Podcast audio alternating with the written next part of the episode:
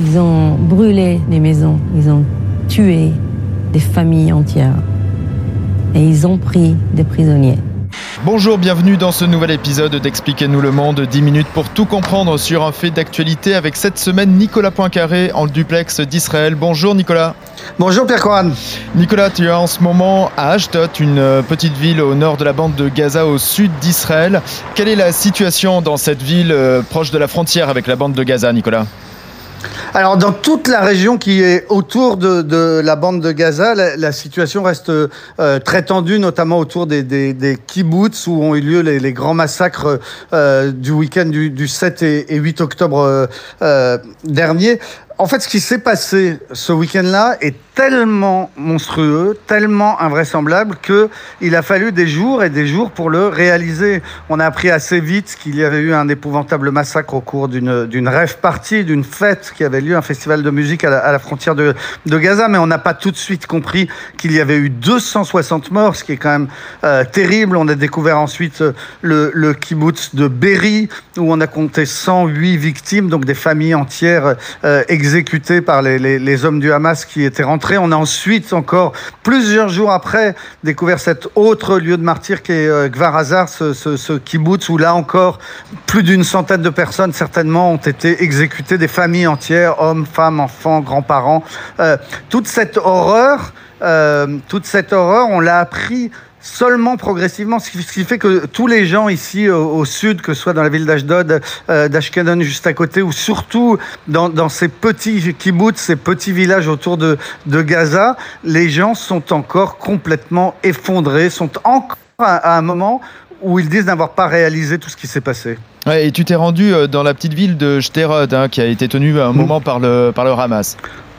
Oui, alors Sderot, effectivement, c'est une, euh, euh, une ville euh, d'assez grande importance et qui a, été contrôlée par les hommes du Hamas à un, moment le samedi, puisqu'ils avaient réussi à prendre le contrôle du commissariat central, ce qui est quand même très... Hmm spectaculaire. L'idée que des, hommes du Hamas aient pu quitter la bande de Gaza, rentrer en Israël, c'est déjà invraisemblable. Atteindre la ville de Zérod, qui est à quelques kilomètres, c'est incroyable. Prendre possession du, commissariat, c'est complètement fou. Et donc, euh, l'armée euh, israélienne, lorsqu'elle est intervenue, elle n'a pas tenté de reprendre ce commissariat les armes à la main. Elle a tout simplement rasé le commissariat avec une, très forte bombe de, forte puissance euh, larguée par un, avion.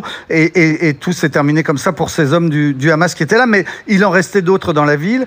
Euh, ils ont paradé dans la ville. Moi, j'y suis arrivé le, euh, le, lundi soir. Les gens étaient encore complètement traumatisés par l'idée hmm. d'avoir vu circuler dans leur ville euh, les, les, hommes du, du, Hamas. à vrai dire, euh, tout le monde fuyait. Hein. J'ai vu des, des, des, familles en catastrophe remplir leurs voitures, s'entasser plusieurs familles dans une seule voiture et, et partir le plus vite et, et, le plus loin possible parce qu'il restait encore en, en, début de semaine la peur qu'il y ait des, des, hommes du, du Hamas qui ne soit pas rentré euh, à, Gaza. Et, de fait, il en reste dans, la région. Hein. De fait, encore ces derniers jours, euh, on voit régulièrement des opérations militaires. On entend des échanges de tirs entre l'armée israélienne et euh, des, terroristes isolés qui généralement finissent par être neutralisés. Parce que maintenant, l'armée israélienne a déployé des forces considérables dans toute cette région autour de, Gaza. Ouais, c'est la crainte des agents infiltrés. Toi, tu es donc du côté d'Ashdod, donc qui est juste au nord hein, de, la bande de Gaza, pas loin de la ville mmh. d'Ashkelon. La grande ville hein, qui, est face à Gaza et qui vit sous les roquettes hein, depuis euh, plusieurs jours maintenant. Ah oui, alors c'est très particulier Ashkelon parce que bon, c'est une ville de, de 130 000 habitants. Hein, pour comparer, c'est à peu près Clermont-Ferrand ou, Annecy. Hein, vous voyez, on n'est pas, on n'est pas dans, dans, dans, un village. Et cette ville a été désignée par le Hamas comme sa future cible. C'est-à-dire mm. que le Hamas a fait savoir qu'il bombarderait cette ville jusqu'à ce que toute la population euh, euh, euh s'enfuit. Alors, du coup, effectivement, euh, moi j'étais hier et, et effectivement, des, des, roquettes tombent régulièrement. La plupart sont interceptées par ce qu'on appelle le, le, le c'est-à-dire les protections euh, euh, anti-aériennes, mais régulièrement quand même des, roquettes arrivent au sol. Moi, les deux premières minutes que j'ai passées dans la ville, j'ai vu deux roquettes tomber à, proximité des, endroits où, où, on était. Alors il y a en, permanence des alarmes. Quand il y a une alarme, il faut s'arrêter tout de suite, euh, se coucher par terre, sur le ventre, les mains sur la tête, c'est la consigne. Mhm. Et je peux vous dire que si vous vous contentez de vous accroupir ou pas bien respecter cette consigne, vous vous faites engueuler. Donc il faut se coucher par terre. Généralement, on essaie de se coincer entre le caniveau et une voiture mur ou derrière un petit muret. Enfin bon. Et ça, c'est toute la journée. Euh, toute la journée. Donc ça donne une ambiance très très particulière dans, dans cette ville où, vivent à peu près 3000 Français que, mm. que j'ai rencontrés hier qui, qui euh, bon, bah, vivent dans, dans, ce climat, qui me disent n'avoir jamais eu aussi peur alors que souvent ils sont là depuis 15, 20 ans, mais ils vivent avec ces alarmes. Et tous, ils disent bah, on va naturellement pas euh, obéir au Hamas, on va pas quitter euh, cette ville parce que bah, c'est chez nous, euh, c'est chez nous, c'est là qu'on a notre vie, c'est là qu'on a notre boulot. Souvent, ils ont tout simplement pas d'autre endroit où aller, mais, mm. mais souvent aussi, ils ont la volonté de, de, de, de rester parce que voilà, ils ne veulent pas céder face au, au, terrorisme. On est seulement à 12 km de Gaza, donc les bombardements aériens de l'armée israélienne sur Gaza, bah, on les entend toute la journée et, et, et on voit le, le, le, le nuage de fumée noire qui s'élève au-dessus de, de, Gaza. Donc vous avez ces deux villes qui, qui sont face à face. Euh, euh, alors ça n'a pas de commune mesure. Hein. Évidemment que les bombardements à Gaza sont beaucoup plus dévastateurs et beaucoup plus efficaces.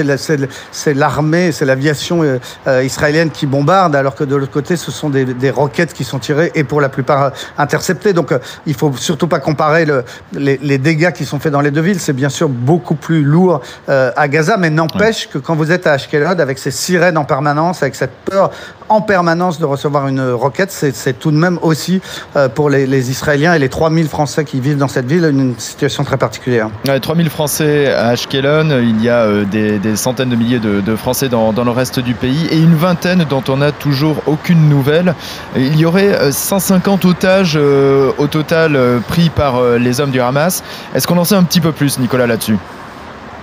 Non, alors justement, c'est un grand mystère et c'est ça qui est, euh, qui est terrible pour les familles, c'est que on, on, a très très peu d'informations. L'armée israélienne a fait savoir qu'il y avait 50 soldats qui étaient pris euh, en otage, ça parce que bon, les militaires le, savent et ont communiqué ce chiffre. Mm. Mais mais, mais, sur les civils, euh, les chiffres restent flous. Hein. Plusieurs dizaines d'îles peut-être 100, 150, peut-être 200, et, et, et, personne ne sait. Personne ne sait, y compris les familles ne savent pas. Donc il y a, euh, il y a toutes ces familles en Israël partout dans le pays qui ne savent pas, qui savent qu'un proche a disparu, mais qui ne savent pas s'il a été tué euh, dans cette rêve partie, s'il a été tué ailleurs, dans un autre euh, cadre, dans un autre kibbutz, ou s'ils ont été enlevés. Alors il y a des gens qui ont la certitude, naturellement. Euh, que, que, leurs proches ont été enlevés, comme la, la, la famille du, du jeune euh, Ethan, euh, ce jeune Français qui a seulement 12 ans et dont la, la grand-mère raconte qu'elle n'a strictement aucune nouvelle, que personne n'est capable de rien lui dire. C'est en, en, en, réalité, à part quelques signes de vie qui ont parfois été donnés par des otages ou par les preneurs d'otages en utilisant le téléphone des otages, à part ces quelques signes de vie qui ont été hmm. donnés, pour le reste, c'est on ne sait rien et c'est ça qui est dramatique pour les familles.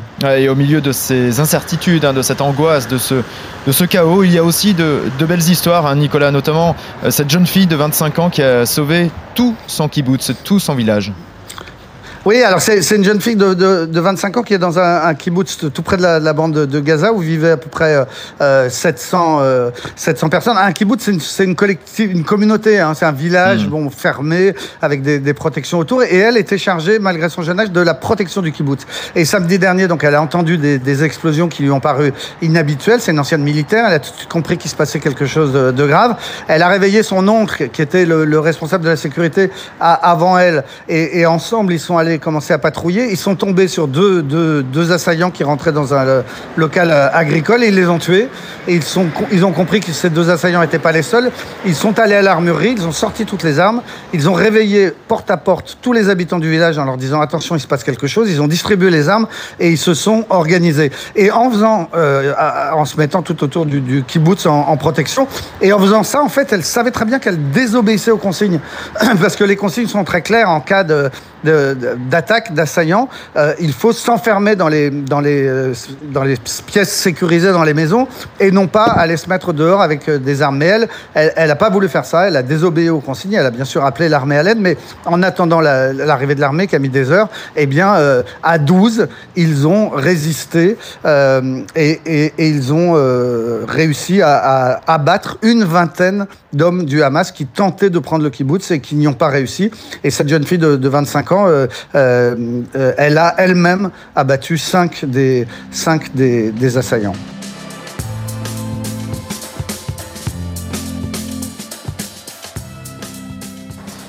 Merci Nicolas Poincaré depuis Ashdod en Israël. C'est la fin de cet épisode spécial. Si vous avez aimé, n'hésitez pas à en parler autour de vous et à vous abonner. Nous sommes présents sur toutes les plateformes et l'appli RMC. À la semaine prochaine, Nicolas.